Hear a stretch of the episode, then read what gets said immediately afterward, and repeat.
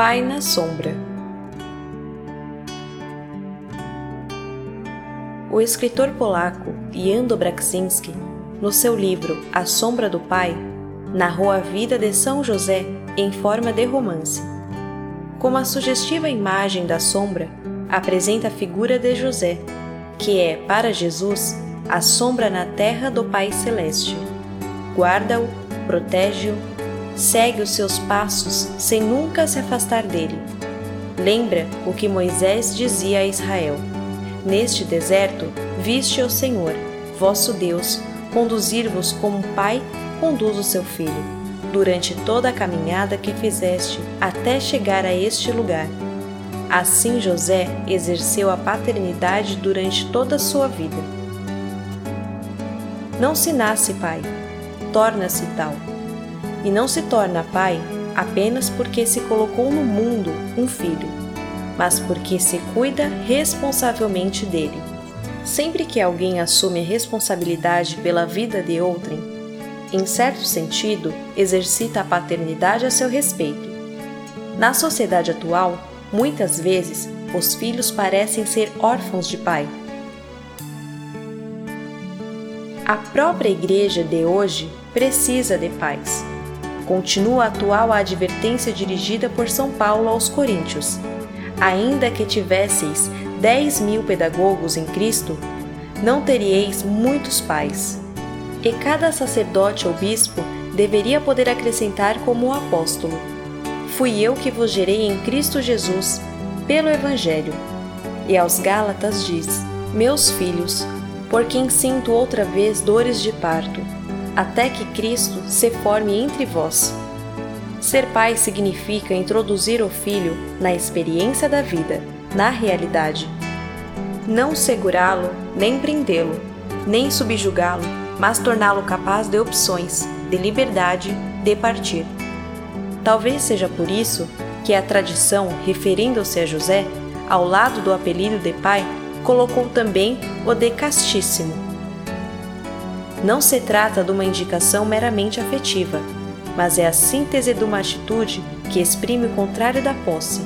A castidade é a liberdade da posse em todos os campos da vida. Um amor só é verdadeiramente tal quando é casto.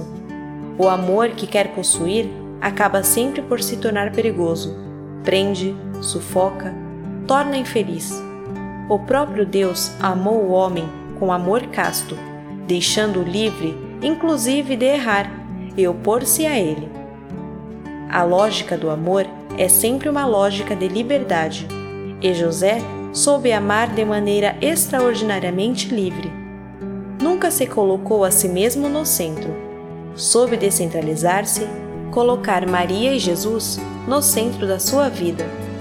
A felicidade de José não se situa na lógica do sacrifício de si mesmo, mas na lógica do dom de si mesmo.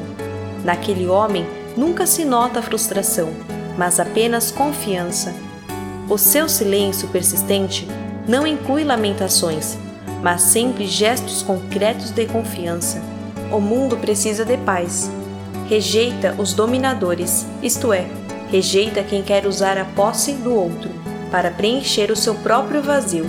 Rejeita aqueles que confundem autoridade com autoritarismo, serviço com servilismo, confronto com opressão, caridade com assistencialismo, força com destruição. Toda a verdadeira vocação nasce do dom de si mesmo, que é a maturação do simples sacrifício. Mesmo no sacerdócio e na vida consagrada, requer-se este gênero de maturidade. Quando uma vocação matrimonial, celibatária ou virginal não chega à maturação do dom de si mesmo, detendo-se apenas na lógica do sacrifício. Então, em vez de significar a beleza e a alegria do amor, corre o risco de exprimir infelicidade, tristeza e frustração. A paternidade que renuncia à tentação de decidir a vida dos filhos sempre abre espaço para o inédito. Cada filho traz sempre consigo um mistério algo de inédito, que só pode ser revelado com a ajuda de um pai que respeite a sua liberdade. Um pai sente que completou a sua ação educativa e viveu plenamente a paternidade apenas quando se tornou inútil. Quando vê que o filho se torna autônomo e caminha sozinho pelas sendas da vida. Quando se coloca na situação de José, que sempre soube que aquele menino não era seu, fora simplesmente confiado aos seus cuidados. No fundo, é isso mesmo que dá a entender Jesus quando afirma: Na terra a ninguém chameis Pai, porque um só é o vosso Pai, aquele que está no céu. Todas as vezes que nos encontramos na condição de exercitar a paternidade, devemos lembrar-nos que nunca é exercício de posse, mas sinal que remete para uma paternidade mais alta. Em certo sentido, estamos sempre todos na condição de José, sombra do único Pai Celeste, que faz com que o sol se levante sobre os bons e os maus e faz cair a chuva sobre os justos e os pecadores, e sombra que acompanha o Filho.